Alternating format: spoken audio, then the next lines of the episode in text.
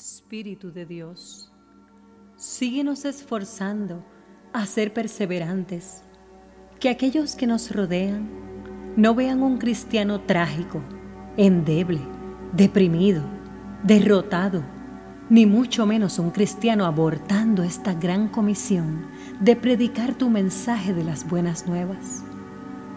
Rómpenos y quita toda impaciencia que nos hace buscar shortcuts, bypass, que nos crecen siendo inmaduros.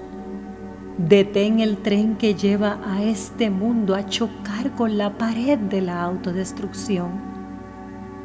Espíritu compasivo, gracias por ser tan condescendiente con nosotros. Eres sinónimo de ternura, de delicadeza, de dulzura, de amabilidad.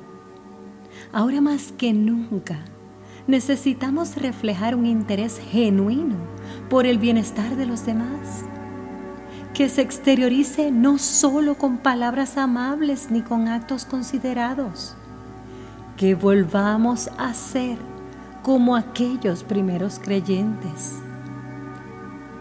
Dicen Hechos 4, todos los creyentes estaban unidos de corazón y en espíritu Consideraban que sus posesiones no eran propias, así que compartían todo lo que tenían.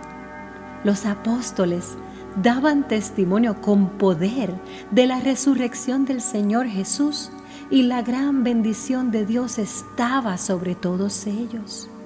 No había necesitados entre ellos, porque los que tenían terrenos o casas los vendían y llevaban el dinero a los apóstoles para que ellos lo dieran a los que pasaban necesidad. Dios de toda bondad, como dice el Salmo 119, tú eres bueno y haces únicamente el bien. Ilumínanos.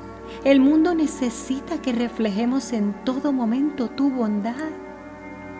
Has dicho en tu palabra en Mateo 5, ni se enciende una lámpara para cubrirla con un cajón.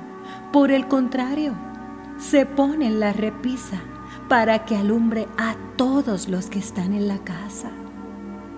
Hagan brillar su luz delante de todos para que ellos puedan ver las buenas obras de ustedes y alaben al Padre que está en el cielo. Qué bueno eres con nosotros, Dios. ¿Cómo agradecerte tanta bondad? Sí, Señor, siendo fieles. Es tiempo de ser fieles como tú. Es hora de actuar. Es hora de dejarnos sentir como pueblo tuyo, como voz de aliento que es agua que sacia la sed en el desierto.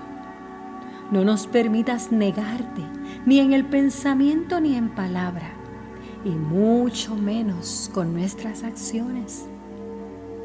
Hoy afirmamos, como dice el Salmo 119, tu eterna palabra, oh Señor, se mantiene firme en el cielo. Tu fidelidad se extiende a cada generación y perdura igual que la tierra que creaste.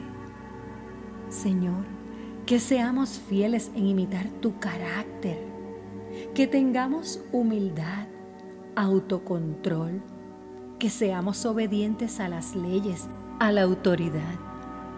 Que mantengamos un íntegro cumplimiento a las normas, que internalicemos lo que nos enseñaste en Mateo 11.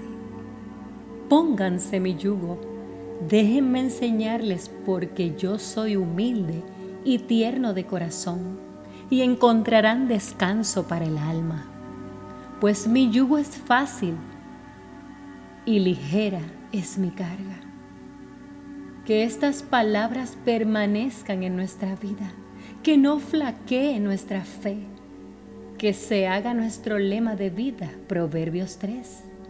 Confía en el Señor con todo tu corazón, no dependas de tu propio entendimiento. Que prediquemos con nuestra vida, que no es difícil confiar, que no es difícil creerte, que no es difícil hacer lo correcto siempre será fácil si aprendemos de ti. Jesús, en tu nombre hemos orado y creemos que será una realidad en nuestras vidas. Amén. Amén.